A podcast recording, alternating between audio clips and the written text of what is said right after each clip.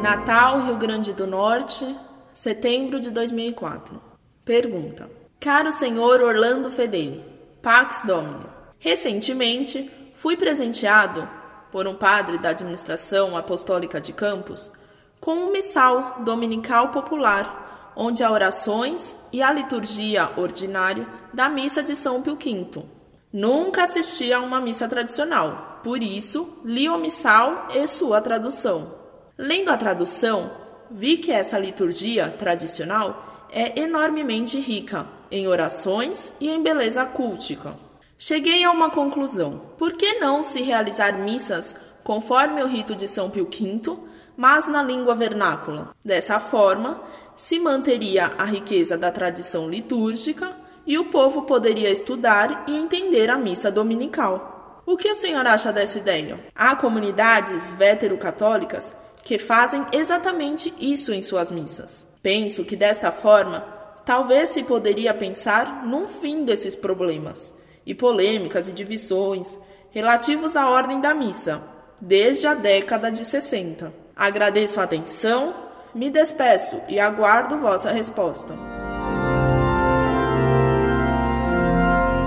Muito prezado professor, salve Maria. A missa sempre foi rezada com palavras latinas, hebraicas Amém, Hosana, Aleluia, e gregas, o Kyrie, porque a sentença de Pilatos condenando Cristo à morte foi escrita nessas três línguas. A igreja manteve o latim na missa, em primeiro lugar, por ser uma língua morta, pois nas línguas mortas as palavras não mudam de sentido como nas línguas vivas. Em português, quando o padre diz Ide, a missa está acabada, o povo responderia Graças a Deus, que hoje pode significar Ufa, até que enfim. Estava na hora, não aguentava mais. Ora, se as palavras e expressões mudam de sentido nas línguas vivas, que se na missa se usasse uma língua viva, seria fácil que nela se introduzissem erros doutrinários graves, pela mudança de sentido das palavras. O latim, como língua morta, não apresenta esse perigo. Os protestantes acabaram com a distinção sacerdote-povo. Rezada a missa em língua vulgar, muitos interpretarão que é o povo que reza a missa e não o sacerdote. Os jansenistas queriam que a missa fosse rezada em vernáculo, porque afirmavam que o povo era quem rezava a missa.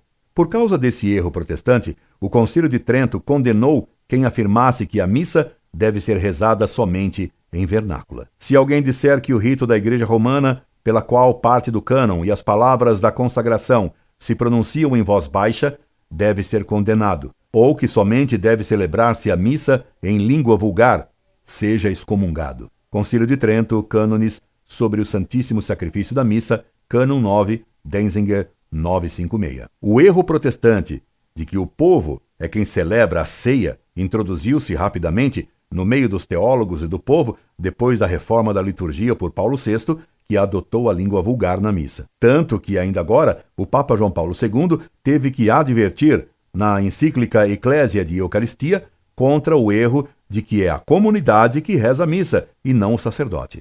Ademais, o latim, tendo sido usado pela Igreja durante séculos, adquiriu uma grande sacralidade e santidade. Assim como a roupa de Cristo, tocada pela hemorroíça, a curou, o latim, veste da Igreja, adquiriu um poder extraordinário, tanto que, nos exorcismos, certos demônios somente são expulsos se o exorcismo for rezado em latim. Além disso, o latim tem uma beleza que as línguas vulgares não possuem, e para Deus deve dar-se o melhor. Convém ainda muito que os mistérios da liturgia sejam rezados em língua sagrada e não vulgar, porque isso aumenta o respeito e a veneração pelo mistério que é realizado. Tanto isso é verdade que muitas religiões, mesmo pagãs, usam em seus ofícios religiosos língua sagrada distinta da vulgar. Esperando ter atendido a sua dúvida, me despeço atenciosamente. Incorde Jesus Semper, Orlando Fedeli.